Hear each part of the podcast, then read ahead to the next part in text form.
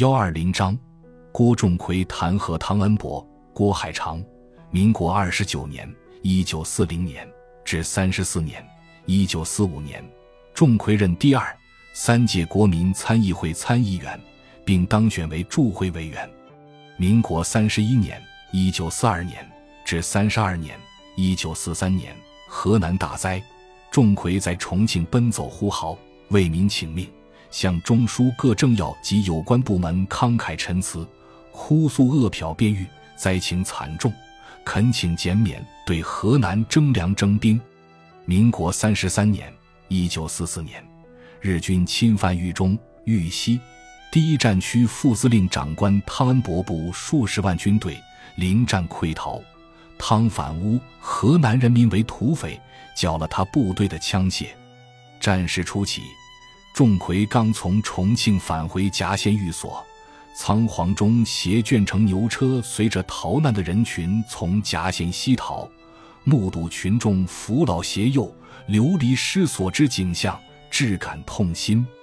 既闻许昌、郑州之地相继失守，散兵游勇，又沿途抢劫，非常气愤。待至宜阳，又闻洛阳沦陷，遂避居宜阳。伊川深山有人家，后又相继见到一些由沦陷区逃来的友人，听到他们叙述汤恩伯部望风披靡、不战而逃的情况，搜集到大量第一手材料。仲奎后从宜阳抄小路，翻越伏牛山，历经艰辛，于九月五日赶到重庆，参加一年一度的国民参政会大会，向军政部长何应钦提出口头质询。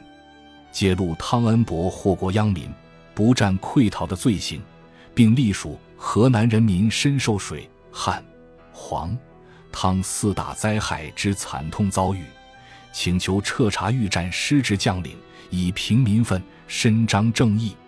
钟馗慷慨陈词，声泪俱下，激起全场愤懑，群情激动，一片要求枪毙汤恩伯的呼喊声，会议已无法进行。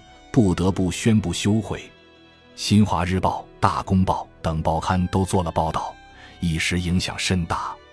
为平民愤，次日蒋介石于上清寺官邸宴请国民党籍参政员，蒋在会上企图为汤恩伯的失职承担责任，说汤的撤退是奉他的命令行事。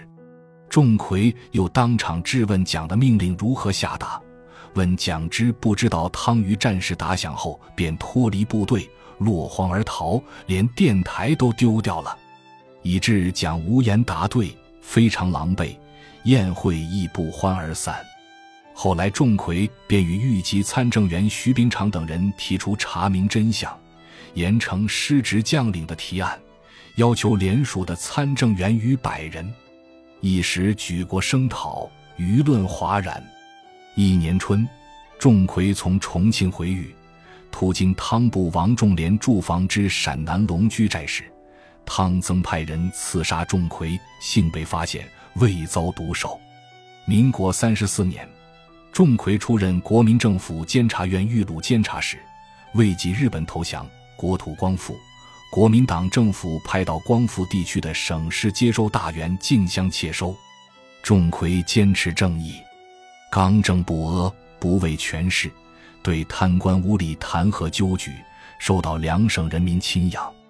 有人赠诗赞颂：“尽瘁国家之病婆，平生丰义是讴歌。寇元叶帅参椒将，大义凛然动两河。万家疾苦在心头，权贵毫无情面留。弹劾贪污分远遁，风霜雨始足千秋。”原载于《江流天地外》郭仲魁自传，河南人民出版社一九九六年十月版。感谢您的收听，本集已经播讲完毕。喜欢请订阅专辑，关注主播主页，更多精彩内容等着你。